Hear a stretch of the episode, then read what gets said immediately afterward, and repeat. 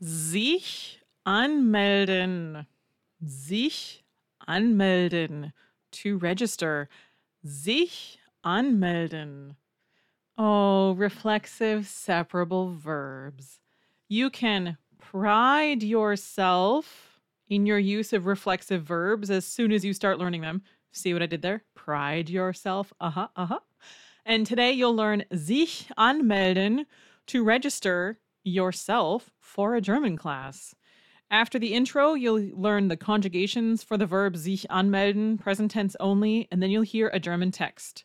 After a very short interlude, you'll hear the same text in English. That's verb conjugations, German text, English translation. Feel free to repeat sections as you see fit. Sind Sie bereit? Los geht's.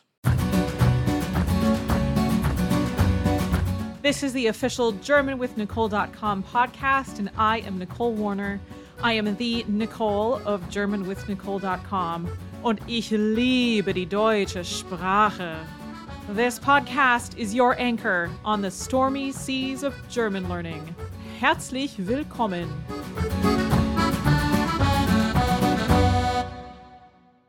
Sich anmelden. Ich melde mich an. Du meldest dich an. Er meldet sich an. Sie meldet sich an. Wir melden uns an. Ihr meldet euch an. Sie melden sich an. And the formal you, Sie melden sich an. Die Anmeldungen für die Kurse ab September stehen jetzt für Sie bereit. Melden Sie sich an. In der Beschreibung können Sie alle Kurse sehen und wenn Sie eine Informationsseite von einem Kurs besuchen, können Sie ein kurzes Video über diesen bestimmten Kurs schauen. Für jeden einzelnen Kurs gibt es ein kurzes Video. Es gibt fünf Kurse insgesamt. Kurs A1 Deutsch für Anfänger Donnerstags von 11 bis 12.30 Uhr Central Daylight Time. Kurs A1 Deutsch für nicht mehr Anfänger. Mittwochs von 18 bis 19.30 Uhr Central Time. Kurs A2 montags von 11 bis 12.30 Uhr. Kurs A2 freitags von 13 bis 14.30 Uhr und Kurs B1 Plus montags von 18 bis 19.30 Uhr.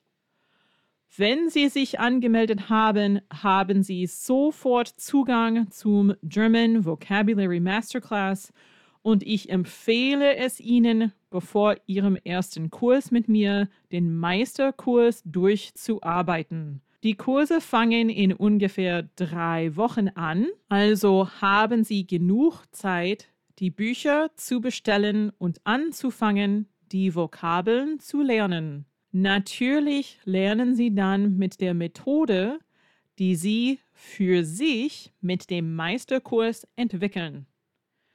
Falls Sie Fragen haben oder einen Kurs mit mir besprechen wollen, dann schreiben Sie mir einfach unter hallihallo at germanwithnicole.com.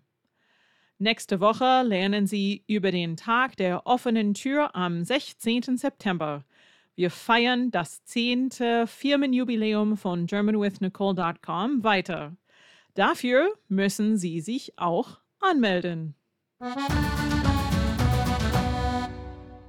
Registration for the courses beginning in September is now open. Go ahead and register. In the show notes, you can see all of the classes listed, and when you visit the information page for each class, you can watch a video on that specific class. There's a video for each class. There are a total of five classes A1, German beginners, and begin againers, starting almost from the beginning of the book. But if the learners in this class know those beginning topics, we'll simply reinforce that knowledge and move on. Thursdays from 11 a.m. to 12:30 p.m. Central Time. A1, German for no longer beginners, because we're going to work through chapters 7 and 8 in the books, which are listed on the class information page, Wednesday evenings from 6 to 7:30 p.m. Central Time. A2, Mondays from 11 a.m. to 12:30 p.m. Central Time. A2 Fridays from 1 to 2:30 p.m. Central Time.